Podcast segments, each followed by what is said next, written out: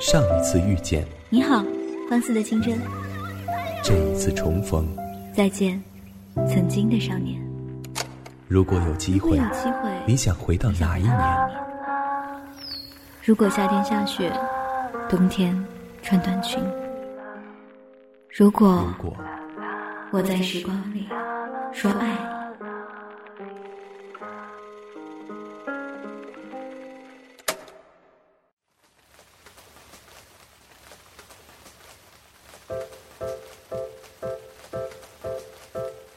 听，我熟悉的琴，听窗外的歌。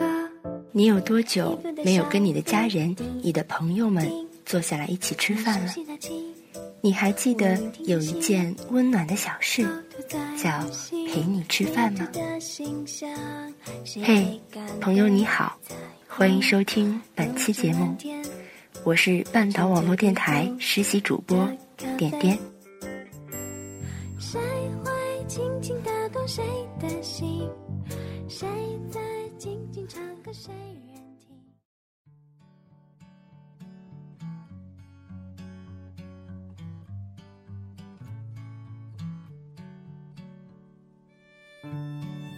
我一个朋友有一个保持了多年的习惯，不管多忙，每个月一定要跟两个最好的朋友吃顿饭。菜品怎么简单都好，哪怕只是一碗炸酱面。其实要在北京这样的大城市约着见一面吃顿饭，并不是件容易的事儿。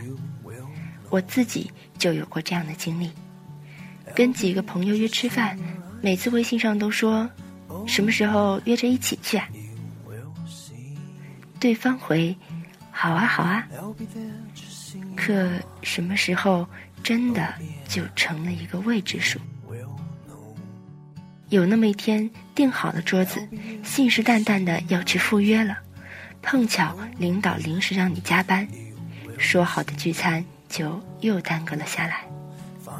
我问那个朋友：“你是怎么坚持那个习惯的？或者时间久了，这种习惯会不会就变成了一个形式？”朋友说：“我一直觉得，朋友圈再多点赞，也不及和朋友吃碗面条。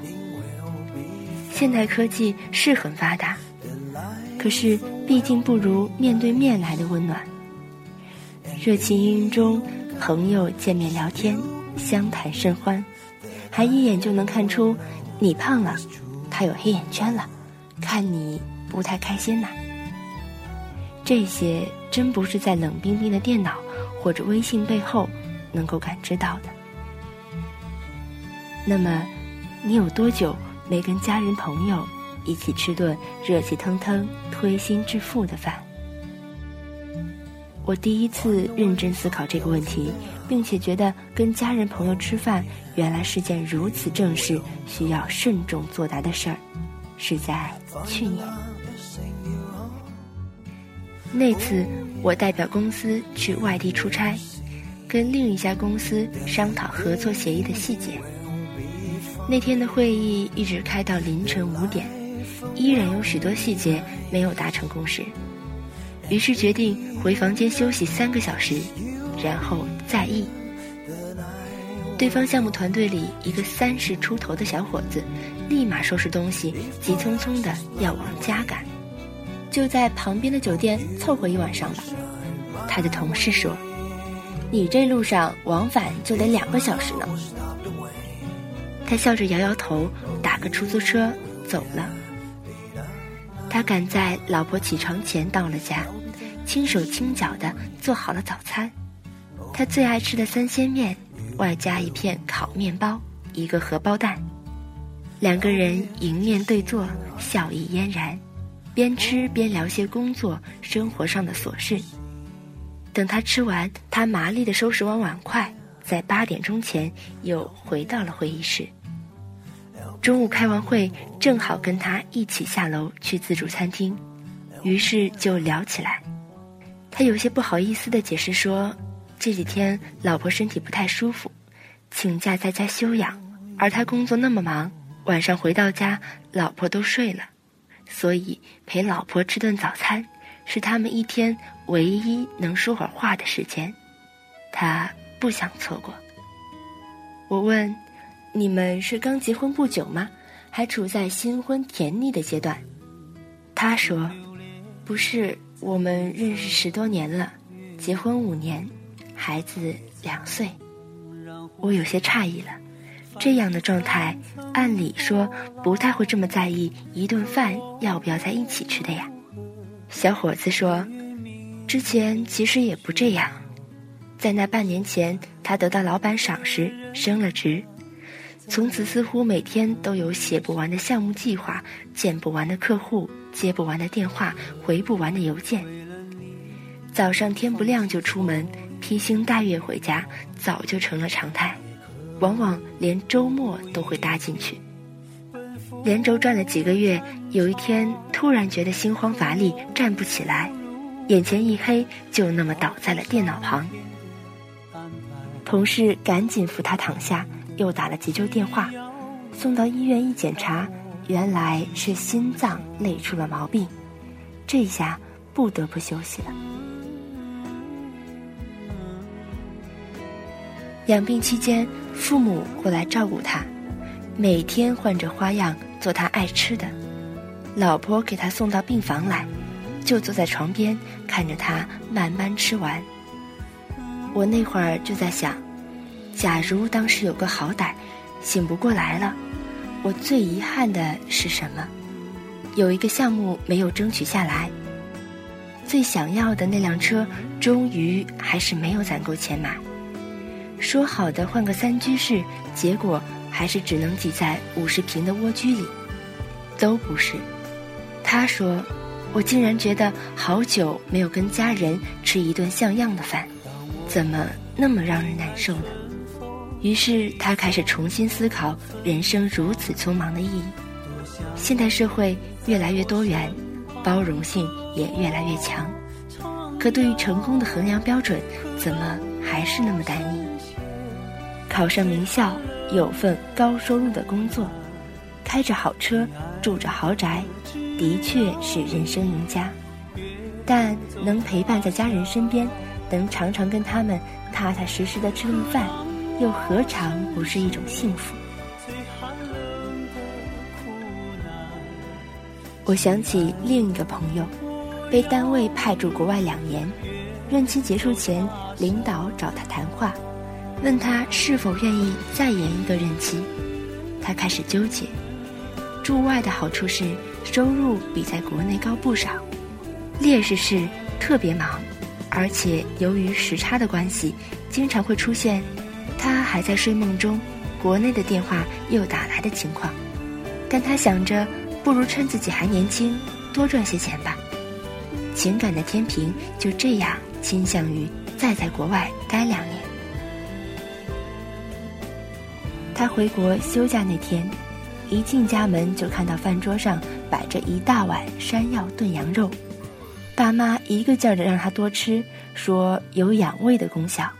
他这才想起来，有一天他在朋友圈发了一条状态，说因为加班，生活不规律，胃不好了。父母的电话、老婆的电话很快就打了过来，他应付了两句，赶紧又投入到工作中。没想到家人一直惦记着，知道他一个人吃不好饭，就希望他回家时能帮他好好调理调理身体。这种久违的温暖让他回忆起过去。上学那会儿，每天早上出门之前，妈妈都问他今天想吃什么。刚结婚那会儿，一有空闲就跟老婆手牵着手去菜市场。离开家了。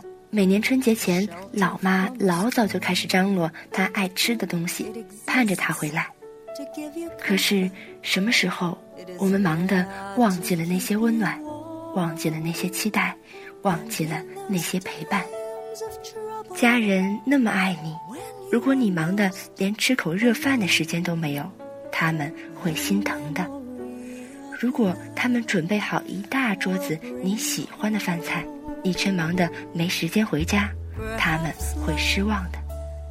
如果你爱的家人一直生活在心疼和失望中，你再努力奔忙，又有多大意义呢？就因为那碗羊肉，他决定不再延期。他说：“年轻人要拼搏，要奋斗，这没有错。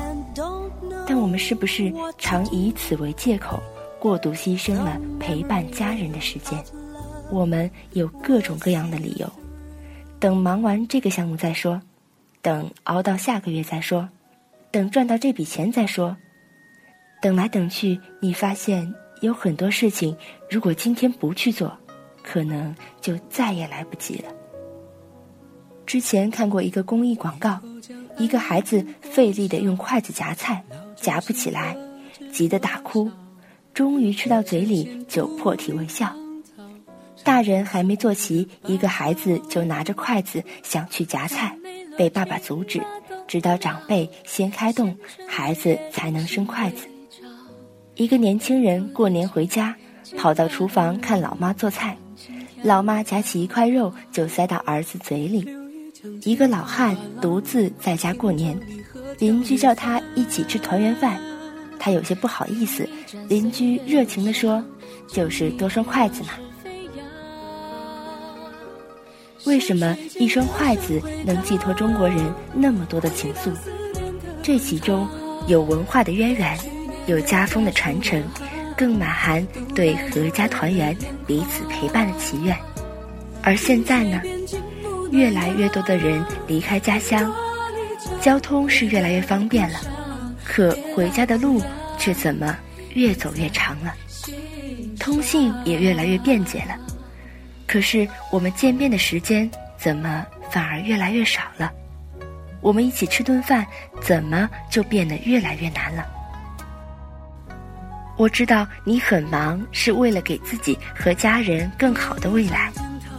只是不要让忙成为不好好回家吃饭的理由，不要让电子产品冲淡了我们渴望彼此陪伴的温情。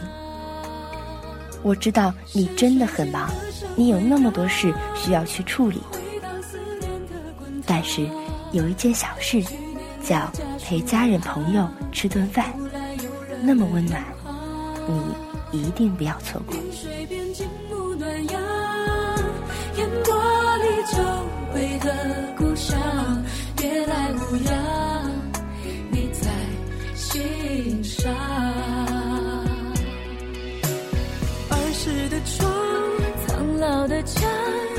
否同换了方向？